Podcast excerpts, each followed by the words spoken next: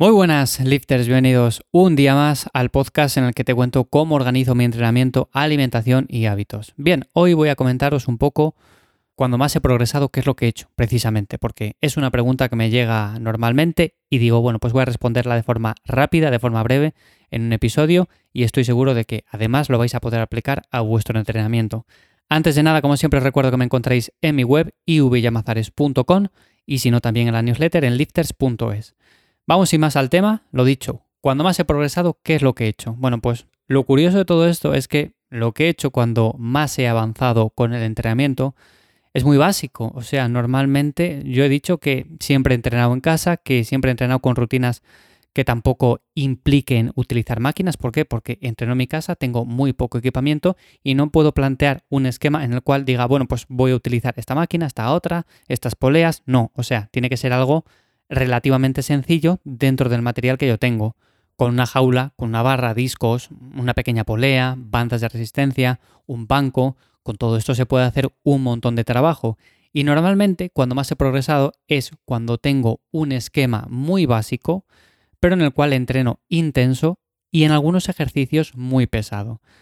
Este tipo de cosas a mí me gusta mezclarlas porque normalmente hay ciertas personas que dicen, bueno, pues hay que entrenar muy pesado para progresar un montón, o hay que entrenar muy intenso. Otras personas dicen, hay que meter un montón de máquinas, otras hay que entrenar muy minimalista, muy básico. A mí me gusta mezclar estas tres cosas, básico, intenso y pesado, que no quiere decir que no mezcle, por ejemplo, ejercicios a más altas repeticiones, ejercicios que sean intensos pero en los cuales tampoco apliquemos tanta carga y ejercicios que en lugar de ser básicos pues sean un poco más analíticos o específicos para ciertas zonas. Pero es verdad que por ejemplo cuando tengo una rutina como la actual en la cual meto un básico cargo bastante la barra con bastantes kilos, evidentemente controlando el movimiento, controlando el peso y que no el peso me controla a mí, y por supuesto Siendo todo esto intenso, o sea, quiere decir que voy a aplicar a X repeticiones un RIR bastante alto,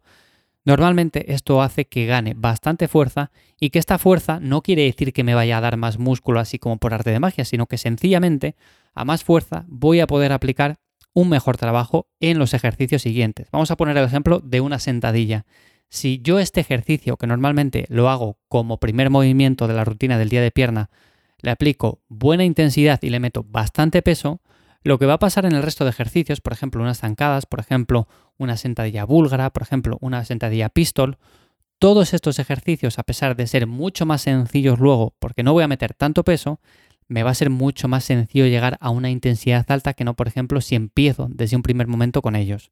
Esto ya os digo, es algo muy individual, no quiere decir que vosotros tengáis que empezar así, ni que sea una fórmula que le funcione a todo el mundo, ni nada por el estilo, pero sí que es verdad que incluso en grupos musculares un poco más pequeños, como puede ser el tríceps, como puede ser el hombro, el bíceps, por ejemplo, que es un grupo muscular muy pequeño, pues aquí también me funciona el hecho de meter una serie, por ejemplo, a 8 repeticiones y a repeticiones, y a partir de ahí bajar un poco el peso y hacer dos o tres series más a más altas repeticiones. Me funciona un montón y es algo que normalmente recomiendo probar porque es verdad que hay muchas personas que llevan haciendo curls de bíceps toda la vida o extensiones de tríceps, pero siempre las han hecho a 12, 14, 16 repeticiones y nunca han sabido lo que se siente cuando, por ejemplo, cogen una mancuerna un poco más pesada y dicen, bueno, pues mira, en lugar de 16 repeticiones, voy a trabajar a 8 repeticiones a ver qué tal. Y normalmente, como digo, funciona bastante bien porque en las siguientes series la mancuerna con la que normalmente trabajábamos nos pesa menos.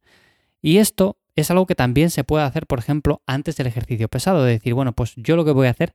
es, si voy a trabajar la sentadilla que decíamos antes con 140 kilos, 150, 130, 100, el peso que sea, el peso que utilicéis, bueno, pues antes de meterme en esa serie efectiva, lo que voy a hacer es algunas repeticiones, algunas series en las cuales meta un poco más de peso. Por ejemplo, si yo voy a hacer una serie de sentadilla con 150 kilos a 6 repeticiones, pues puedo utilizar los 160 kilos como serie de activación previa a esa, haciendo una o dos repeticiones. De esta forma, cuando pase a los 150 kilos, me va a resultar mucho más sencillo y voy a ser capaz de aplicar más intensidad desde la primera repetición. Normalmente no quiere decir que a más fuerza tengamos más músculo, pero es algo que ayuda bastante y por lo tanto, por eso siempre es importante recordar que hay que ir haciendo una sobrecarga progresiva y no simplemente limitarnos a decir, pues yo voy a entrenar siempre con el mismo peso,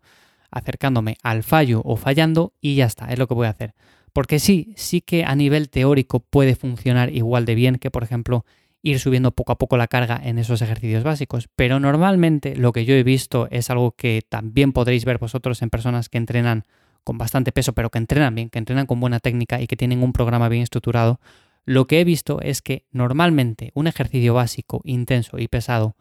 al principio del todo hace que el resto de la rutina vaya súper rodada, que vaya súper bien y que sintamos muchísimo mejor el estímulo.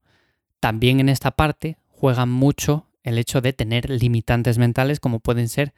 decir, bueno, pues es que yo he llegado a X peso en este ejercicio y sé que a partir de aquí va a ser imposible llegar a más. Y esto nos ha pasado a todos, sobre todo cuando, por ejemplo, en un movimiento básico como el peso muerto decimos, mi objetivo es llegar a 200 kilos, ¿no? Y el día que llegas, pues estás súper contento, estás súper feliz, dices, bueno, pues he llegado a mi meta, pero parece que a partir de ese punto que te has marcado como que resulta más complicado, porque te lo habías marcado como meta final. Lo que suele ocurrir es que cuando ves a compañeros, cuando ves vídeos, cuando ves a otra gente que es capaz de mover bastante más que esos 200 kilos, pues ya te empiezas a plantear que posiblemente tú también puedas hacerlo. ¿Y qué es lo que pasa? Que ese limitante mental se empieza a romper y poco a poco vas viendo cómo oye, pues eres capaz de llegar a más peso a pesar de que tenías una meta en un principio algo menor. Así que bueno, esos limitantes mentales también juegan un papel fundamental. Por supuesto, todos tenemos limitantes mentales, pero hay que romperles en la medida de lo posible, aunque no signifique esto que lleguemos a mover 500 kilos en cada ejercicio, porque sabemos que es algo bastante poco probable. Y lo mismo pasaría con la comida, o sea, si comemos un poco más, pues vamos a descansar mejor, vamos a recuperarnos mejor de los entrenamientos, vamos a rendir más y es algo en lo que normalmente también se falla el hecho de decir, yo es que creo que ya como lo suficiente, pero descanso mal, no me recupero bien, eh, no rindo en el entrenamiento, ¿qué pasa cuando subimos un poco la comida? Bueno, pues que descansamos mejor automáticamente, nos recuperamos mejor, vamos al entrenamiento y de repente, como por arte de magia, pues la fuerza empieza a aumentar. Así que si estáis en un punto en el cual parece que lleváis un tiempo estancados en un ejercicio, en unos pesos, que parece que no progresáis a partir de ahí, que el físico no cambia, bueno, pues seguramente subiendo un poco la comida, descansando un poco más, aplicando esto de entrenar con un ejercicio básico, intenso y pesado al principio, pues también os puede ayudar.